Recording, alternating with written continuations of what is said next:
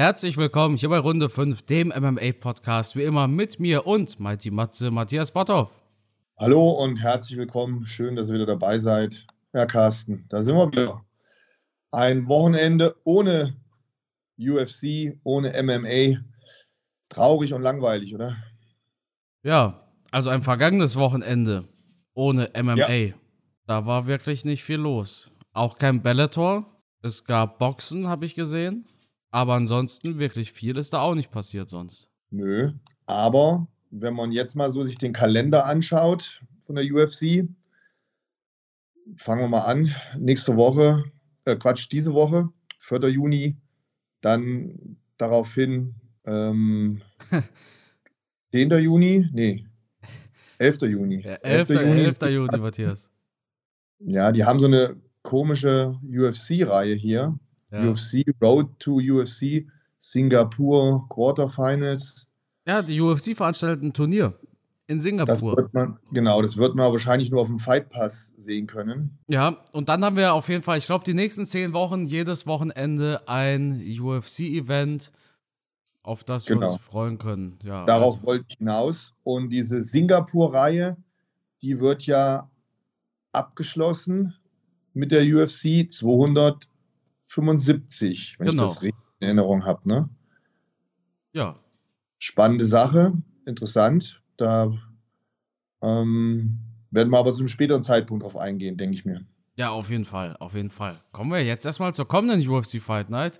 Wir haben nämlich im Main Event Alexander Volkov gegen Yasinio Rosenstrike. Ein Main Event, bei dem ich mich frage, warum ist es das Main Event? Wir haben nichtsdestotrotz noch zwei weitere spannende Fights drauf. Und zwar Dan 50k Eagle gegen Movza Evloev. Und wir haben natürlich auch Benoit Saint-Denis gegen den Magdeburger Niklas Stolze.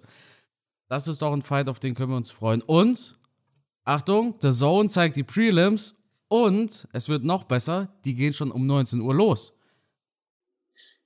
Tja, du hast mich gerade sprachlos gemacht. Die Information hatte ich bis zu diesem Zeitpunkt jetzt noch gar nicht. Interessant. Wie kommt das? Hast du da äh, Informationen, die andere nicht haben? Nee, ich habe auf jeden Fall bei The Zone gesehen, sie zeigen die äh, Prelims. Hier steht UFC Fight Volkov gegen Rosenstrike Vor- und Hauptkämpfe. Das bedeutet, ja, Maincard und Prelims. Maincard bedeutet Hauptkämpfe, Prelims sind die Vorkämpfe. Und äh, 19 Uhr ich weiß gar nicht, warum die UFC so eine komische Startzeit hat.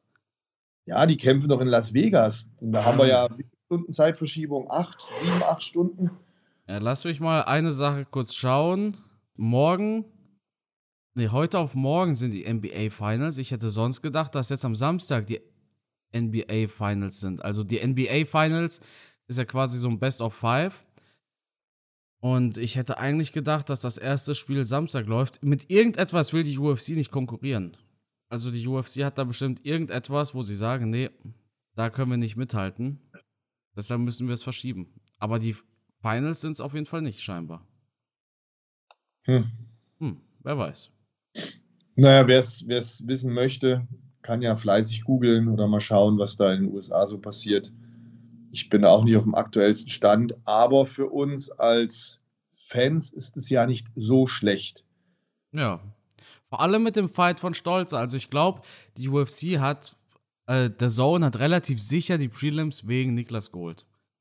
Das hatten sie auch schon mal bei Ottman Azaita gemacht.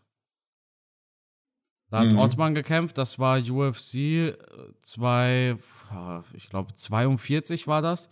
Khabib gegen Poirier war das. Ich habe damals kommentiert. Und ich weiß das, weil ich noch gefragt habe, ob ich jetzt mehr Kohle bekomme, weil ich ja jetzt vier Stunden länger kommentiere mit den Prelims. Aber die Kohle blieb gleich. so viel kann ja. ich sagen. Aber wahrscheinlich wegen Niklas Stolze holt man sich hier die Prelims. Ja, dann lass es doch da gerade mal ansetzen. Niklas Stolze, der seine beiden letzten Kämpfe leider verloren hat. Ähm, für den geht es um die Wurst, oder? Ja, auf jeden Fall. Auf jeden Fall. Im ersten Fight sah er gut aus. Der zweite war nach einer Minute vorbei. Da kann man nicht viel dazu sagen. Niklas wurde ausgenockt nach einer Minute und sechs Sekunden. Und hier geht es um die Wurst. Hat einen Wechsel in das Leichtgewicht gemacht, kämpft nicht mehr im Weltergewicht. Hat sich in Vegas vorbereitet. 16 Wochen lang hat er gesagt. Ich glaube, wir sehen hier Niklas in Topform, ne? Ich denke auch, er wird gewinnen. Ich kann über seinen Gegner nichts sagen. Ich kenne ihn nicht. Ich kenne seinen Gegner nicht. Ich kenne den Gegner auch nicht, aber ich traue es Niklas auf jeden Fall zu, dass er sich nochmal verbessert hat, dass er nochmal eine Schippe draufgelegt hat. Und solange er da jetzt nicht gegen einen Top-Kämpfer der UFC kommt, gehe ich davon aus, dass er gewinnt. Sein Gegner hat auch erst einen Kampf in der UFC, den er wohl verloren hat.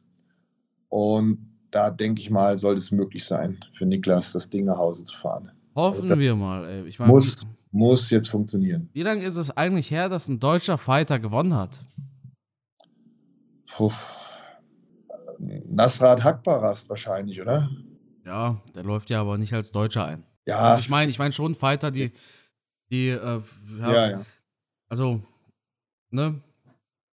Ich glaube, jetzt ohne Mist, das war, war wahrscheinlich äh, Pascal Kraus oder Dennis Siever.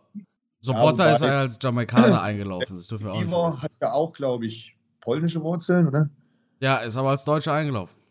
Das stimmt, ja. Das stimmt. Unter Deutschlandflagge, das ist richtig, ja. Ja. Ne, aber ich glaube. Passt, glaube ich, auch unter Deutschlandflagge, oder? Wer? Ist ja auch scheißegal. Ja. Jedenfalls ähm, freuen wir uns drüber, dass wir das am Wochenende sehen. Jawohl. Egal, ähm, ob nun der, der erste deutsche Sieg wieder nach langer Zeit oder nicht. Ähm, wir brauchen einfach, wir brauchen einfach, um auch den Sport in Deutschland nach vorne zu bringen, Gesichter, Charaktere aus Deutschland. Und ob die nun ihr Geburtsland in Polen haben oder in Afghanistan oder weiß der Teufel, ist mir persönlich eigentlich egal. Mich juckt das auch absolut gar nicht. Es ging ja nur ums Prinzip. Ja, ja, klar. Du, musst, Nein, ich mein, keine, Boxen, Boxen ist in Deutschland bei weitem nicht mehr so groß, seitdem die Klitschkos nicht mehr in Hamburg boxen. Ganz einfach. Ne? Ja, auch seit es jetzt nicht mehr im, im, im Haupt-TV-Programm zu sehen ist. Früher hatten wir halt die großen Veranstaltungen, RTL 20 Uhr, 21 Uhr, 22 Uhr mit riesen Tamtam, -Tam, die ganzen Promis am Ring, man hat sich selbst beweihräuchert. Da war natürlich ein riesen Medieninteresse. Das ist jetzt alles geschrumpft, seit wir verschiedene Typen nicht mehr haben. Und du brauchst halt immer, das haben wir schon oft in unseren Podcasts gesagt, du brauchst, um einen Sport nach vorne zu bringen, brauchst du Charaktere, Typen, mit denen sich die Leute identifizieren. Wir kennen das alles von Boris Becker, Steffi Graf, beim Skifahren Markus Wasmeier, beim, bei der Formel 1 mit Michael Schumacher und, und, und. Und wenn wir natürlich so einen Charakter auch bei der UFC haben oder MMA haben, dann werden die Leute auch vermehrt aufmerksam darauf, die Medien werden aufmerksam darauf und dann wird es auch nochmal so einen kleinen Hype in Deutschland geben. Eben, genau so sieht es aus. Ja. Wenn man hier Events in Deutschland haben will, wenn auch die Veranstalter wollen, dass ihre Hallen voll werden, die nicht von der UFC sind, dann muss der Sport einfach bekannter werden. Das geht halt einfach dadurch, indem Sportler aus diesem Land erfolgreich sind. Ja. Ne? Oder es kommt jetzt natürlich wieder so ein McGregor oder so ein Hamza Shimaev, dann auch. Aber um wirklich die UFC regelmäßig nach Deutschland zu bringen, brauchst du halt ein paar deutsche Fighter. Ich glaube, die letzten äh, deutschsprachigen Fighter, ausgenommen von Rakic, komplett deutschsprachig, haben in den letzten zehn Fights eine Bilanz von zwei Siegen und acht Niederlagen oder sowas. Mhm. Oder 3 zu 8, 4 zu 8, wie auch immer. Ja, nicht 4 zu, 4 zu 8, 4 zu 6 dann logischerweise. Aber auf jeden Fall eine Neg Negativbilanz. Und das gefällt meinem Hundi auch nicht, wie, wie man gehört hat. Nein, deshalb, also wenn die Veranstalter wollen, dass die Hallen voll werden, wenn wir wollen, dass die UFC öfter nach Deutschland kommt, dann brauchst du einfach Namen, die Tickets verkaufen in Deutschland. Dann braucht die UFC Namen, wo sie sehen, oh, heute haben aber besonders viele das Fight Pass Abo abgeschlossen aus Deutschland oder aus Österreich, wie auch immer. Genau sowas muss die UFC sehen. Ergibt jetzt natürlich wenig Sinn, weil The Zone die Prelims sich geholt hat. Aber ja, das, das, hier geht es ja jetzt nicht irgendwie um Nationalitäten oder so ein Scheißdreck. Das ist mir ja Wumpe. Es geht nur darum, dass alle Leute sagen, ja, die UFC soll doch und die UFC muss doch, aber es ist ja so ein, so ein gegenseitiges Ding. Dafür muss halt auch jemand von hier was reißen. Ja, dem gibt es nichts hinzuzufügen. Sind wir gespannt auf Niklas am Wochenende.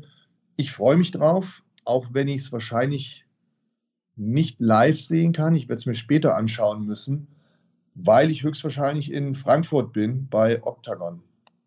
Ach, stimmt ja. Christian, ach, das ist ja am Wochenende jetzt, ne? Ja, am Samstag. Christian Eckerlin kämpft da ja. Und David Zawada, der war auch in den UFC. Ja. Der war gar nicht mal schlecht. Der hat knappe Fights verloren und ist dann irgendwie raus. Aber er hat eigentlich immer gut abgeliefert. Das fand ich schade. Das war so ein, so ein Weggang von der UFC, den ich echt schade fand. David Zawada hat echt was drauf. Mhm. Mhm. Ja. Aber wir sind ja bald live bei der UFC, Matthias. Ne? Ich bin froh, dass es jetzt geklappt hat. Ja, Hotel ist auch gebucht. Ja. Wir müssen uns jetzt nur noch mal über die Anreise unterhalten, aber ansonsten ist alles safe. Geil, dann machen wir, machen wir so einen Vlog, den lade ich bei mir auf dem YouTube-Kanal hoch. Wie wir da in London sind. Dann, Gerne. dann suchen wir im Fighter Hotel nach Dana White und Bruce Buffer. Genau, ja. Gut, dann springen wir ein bisschen weiter auf der Fight Card. Wir haben auf der Main Audi Osborne gegen Saruk Adashev. Wir haben Alonso Menzifield gegen Askar Mozarov. Poliana Botelho gegen Karina Silva. Mike Trisano gegen Lukas Almeida. Dan Ige gegen Movza Floev und Volkov gegen Rosenstrike. Ja. Ich, mich würde ja mal wirklich interessieren, wenn die Zuhörer diesen Namen hören. Erzählt, also schreibt uns gerne, wie viele von den Fightern auf der Maincard ihr kennt. Abseits von Main und Co-Main Event. Ozzy Osbourne hatten wir schon ein paar Mal im Podcast, weil mich der Name immer an Ozzy Osbourne erinnert. Aber ansonsten, Askar Mozarov, weiß gar nicht, wo der herkommt. Auf Topology steht, ist die Nummer 1 der Heavyweights in der Ukraine und kommt von PPC. PPC Kratos Cup 12 hat er gewonnen. Ach, es war in Griechenland. Nee. In Kiew. Ach so, ich habe gerade, ja, ich habe da gerade was verwechselt. Ja, auch ein äh, komischer, komischer Neuzugang in der UFC. Okay, war bei Titan FC. Ja, also das sind alles Fighter, die kennen die wenigsten wahrscheinlich. Aber Dan Iger gegen Movsai Floev wird ein spannender Fight. Movsai Floev, super großes Talent, 15 zu 0. Dan 50k Iger auf der anderen Seite, auch ein wahnsinnig krachender Fighter. Zuletzt zwei Niederlagen in Folge gegen Josh Emmett und Korean Zombie.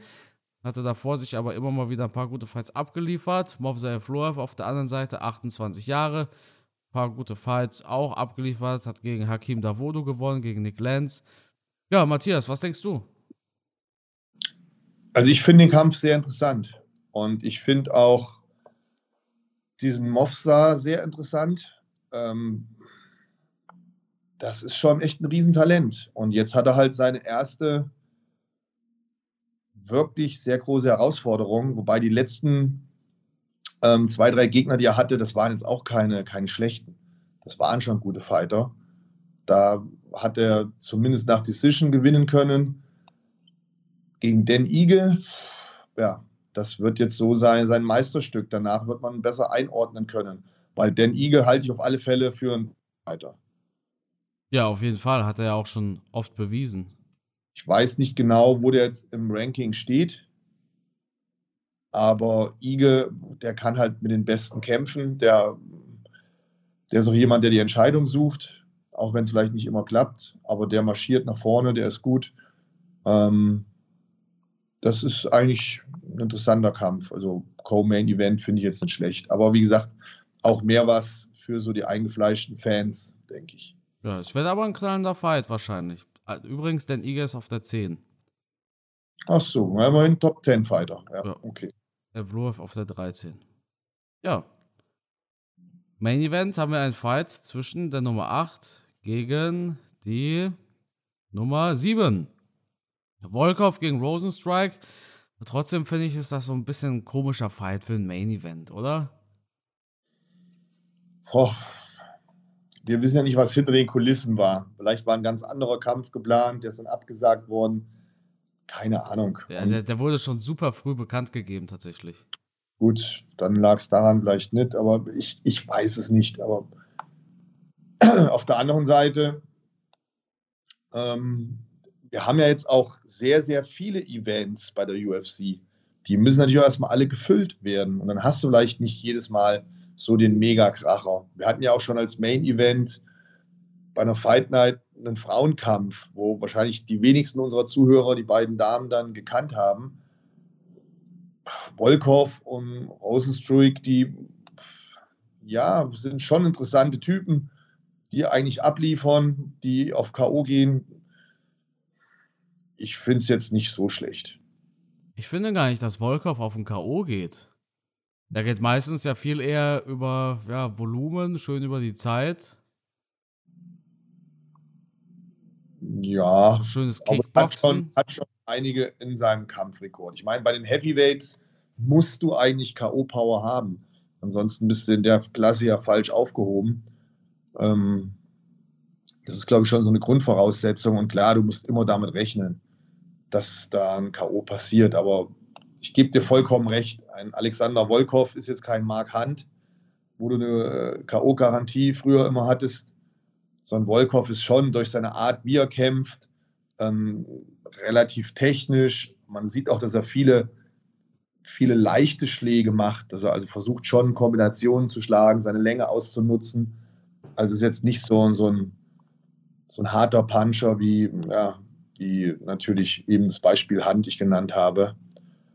Aber nichtsdestotrotz, der kann das. Ist ein Kämpfer, der gut im Stand arbeitet, der seine Qualitäten hat, der auch schon alles gekämpft hat, was Rang und Namen hat. Ich glaube, mit Ausnahme von ja, jeweils von den Champions, ne? weil kurz vorher ist er halt immer auf der Strecke geblieben. Ich meine, hätte er damals gegen Cyril Gahn gewonnen, hätte er vielleicht den Titelkampf bekommen. Ja, auf jeden Fall hätte er seinen Titelkampf bekommen. Ich meine, er hätte dann drei Wins in Folge gehabt. Aber du sagst es ja selber, die wichtigsten hat er immer verloren. Hat gegen Derrick Lewis verloren, gegen Curtis Blades, gegen Cyril Gahn und gegen Tom Espinel. Ja, beide gehen halt mit zwei Niederlagen aus ihren letzten drei Fights da rein. Sowohl Volkov, der hat nur gegen Marcin Taibura gewonnen in seinen letzten drei, und Rosenstrike hat gegen Augusto Sakai gewonnen. Beides jetzt nicht die Creme de la Creme im UFC Heavyweight. Trotzdem wird das ein spannender Fight, aber ich kann mir vorstellen, dass er auch super langsam wird. Ich, ich kann mir vorstellen, wenn, wenn einer wie Volkov, der viel Kickboxen reinbringt, auf einen wie Rosenstrike trifft, der zwar Power mitbringt, aber wahrscheinlich nicht diese fünf Runden Kondition, ich kann mir schon vorstellen, dass das so ein, so ein Main-Event wird, wo wir am Ende sagen, boah, hat sich ein bisschen gezogen. Ja, wenn es nicht gleich in der ersten Runde zu Ende geht, dann kann ich mir auch gut vorstellen, dass sich das so ein bisschen über die Runden zieht. Aber lassen wir uns überraschen. Geben wir den beiden eine Chance. Ähm ich werde es mir trotzdem anschauen. Ja, auf jeden Fall. Ich auch. Aber erst im Nachhinein. Gut. Dann würde ich sagen, das war eine kurze und knackige Episode, aber es ist auch nichts passiert, oder? Da brauchen wir es auch nicht unnötig in die Länge ziehen. Ja, alles andere kann man ja auf deinem YouTube-Kanal nachvollziehen, diese ganzen Trash-Talk-Sachen. Das lohnt sich eigentlich nicht, um einen Podcast das wieder aufzuwärmen. Das interessiert, glaube ich, auch die wenigsten Leute. Was ich ganz interessant fand, war dein aktuelles Video über die Pride.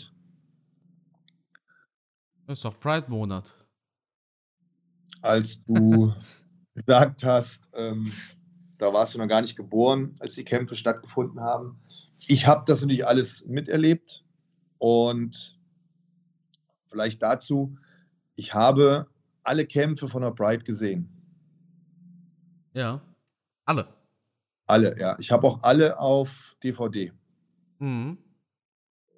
Habe also noch eine Riesensammlung von Pride-DVDs. Es kann natürlich jetzt sein, dass vielleicht irgendeine Veranstaltung nicht auf DVD gebrannt wurde. Da möchte ich das entschuldigen. Dann habe ich das wahrscheinlich oder vielleicht nicht gesehen. Aber ansonsten habe ich mir über die Jahre hinweg in den USA und im Internet alle Veranstaltungen, die zu kaufen waren, gekauft. Und wenn ich den Nummern so Folge leisten kann, dann äh, müsste ich sie alle haben und habe auch alle Veranstaltungen und Kämpfe gesehen. Ja, das ist doch geil. Wirklich mega spektakulär. Und ich kann mich noch daran erinnern, die ersten Kämpfe, da waren sogar noch Kopfstöße erlaubt. Ja. Echt? Ja. Ich muss ganz kurz noch was einwerfen, Matthias. Ich gucke gerade nach. Ich war schon geboren, als Pride lief. Ähm, Ach, Ja, ich war bloß nicht alt genug, ne? Ich meine, da mit Ja. sechs, sieben Jahren. guckt man noch nicht Bride. Wahrscheinlich nicht. Au- Außer die Eltern gucken's. Ne? Logischerweise. Aber meine Eltern haben sowas nicht geguckt. Aber Bride war schon wirklich spektakulär. Also, Was Besonderes, sagst du, ne? Ja, und du hast ja schon einige Kämpfer in deinem YouTube-Video aufgezählt. Schau dich das Video gerne nochmal an. Und da gab es ja wirklich noch, noch Kämpfer, die jetzt wahrscheinlich unsere Zuhörer gar nicht kennen oder noch nie gesehen haben. Der ein oder andere aus der Pride ist ja dann später wieder in UFC. Zum Beispiel Wanderlei Silva hat sie genannt oder äh, Shogun Rua, auch ganz bekannt. Mirko Krokop natürlich. Ja. Einige haben danach noch in der UFC gekämpft. Wir könnten noch viel mehr davon aufzählen. Aber einer, der, glaube ich, nicht in der UFC war, das weißt du wahrscheinlich besser als ich, das war so ein Megastar bei der Pride, das war Sakuraba. Ja, ich dachte eigentlich, du sagst Fedor. Fedor wäre jetzt auch noch drauf gekommen, aber der ist den meisten dann, glaube ich, bekannt durch Bellator und ähm, andere Organisationen, wo er danach noch gekämpft hat. Aber Sakuraba hat, glaube ich, nur in der Pride gekämpft, oder? Lass mich mal kurz schauen. Also spektakulärer Typ, der ja die ganze Crazy-Familie besiegt hat. Ähm, so ein japanischer Superheld. Ja. Die Sache ist natürlich, bei Wikipedia steht, er hat in der. Ach doch, er hat zwei UFC-Fights. Oh, Schande über mein Haupt. Bevor, bevor er bei Pride gekämpft hat. Krass. Das wusste ich nicht. ja, 97. Wobei diese, diese zwei UFC-Fights waren auch am selben Abend. Ach, dann hat er noch ganz am Anfang gekämpft, als ähm, die im Turniermodus gestartet sind. Mhm. Und danach hier gegen Royce Gracie, Renzo, Ryan Gracie, Wanderlei Silva, Crowcop, Kevin Randleman, Ken Wahnsinn, ne? Wahnsinn. Aber siehst du, habe ich heute was dazugelernt. Ich dachte, der hätte immer nur in der Pride gekämpft, aber, aber dann müsste ich ihn ja in der UFC auch gesehen haben. Welche UFC hat er gekämpft? UFC Japan hieß das Event. Hm, müsste ich eine DVD von haben. UFC 15.5 alternativ. Echt 15.0, was es alles gibt. 15.5. Da muss ich mal schauen. Normalerweise alle DVDs bis UFC 200, glaube ich. Also ich habe sogar noch den, also die erste UFC habe ich noch auf DVD. Sakuraba hat 2015 das letzte Mal gekämpft, ne? Ist noch gar nicht so lange her. Bei Ryzen. Ach, dann hat er doch noch weitergemacht. Krass. Ja, Siehst, ich habe irgendwann komplett aus den Augen verloren. Habe den immer nur bei der Pride gesehen. Ryzen war ja dann der Nachfolger von der Pride. ist aber auch so schwer zugänglich in Deutschland. Wo kannst du Ryzen gucken? Ich habe da nichts mehr mitgekriegt. Krass. Ja. Light Heavyweight Champion war Jiri Protzka. Den kennen wahrscheinlich Der hat ja demnächst dann seinen, seinen Titel gehabt. Jedenfalls, es gibt auf dem UFC Fight Pass gibt so einen Bericht über Sakuraba. Ist ganz interessant. Mhm. Also toller Fighter und schön, dass wir heute mal drüber gesprochen haben. Habe ich wieder mal was dazugelernt. Jo. Dann würde ich sagen, als Pride war, um das nochmal abzuschließen, unglaublich geiler Event, der da immer stattgefunden hat. Das glaube ich dir. Ich habe es, wie gesagt, nie live gesehen. Ja, live habe ich es auch nicht gesehen, muss ich zu meiner Schande gestehen. Ich habe es, ja, gut, das, das war ja auch eine andere Zeit. Ich habe es aber Ja. auch nicht äh, gesehen, als es passiert ist, sage ich mal. Ich konnte dann immer nur mir die DVDs irgendwie organisieren, aber ich weiß auch nicht, ich kann mich nicht daran erinnern, dass es damals eine Möglichkeit gab, das live zu sehen hier. Nee, kann gut sein. Es gibt ja immer noch nicht die Möglichkeit, einige Bellator-Events live zu sehen. Das stimmt. Und das ist schon schlimm. Naja, gut, okay. Dann war es das für heute. Ja, der Carsten hat es eben schon gesagt. Nicht so umfangreich, vielleicht nicht so informativ wie sonst. Aber auch das haben wir zum Anfang unseres Podcasts gesagt. Jetzt kommen zehn Wochen UFC am Stück. Und da werden wir mit Sicherheit wieder längere und ausführlichere Podcasts machen können. Ich freue mich jedenfalls drauf, bin gespannt und hoffe natürlich darauf, dass ihr alle wieder einschaltet. In diesem Sinne, bis zum nächsten Mal. Ciao.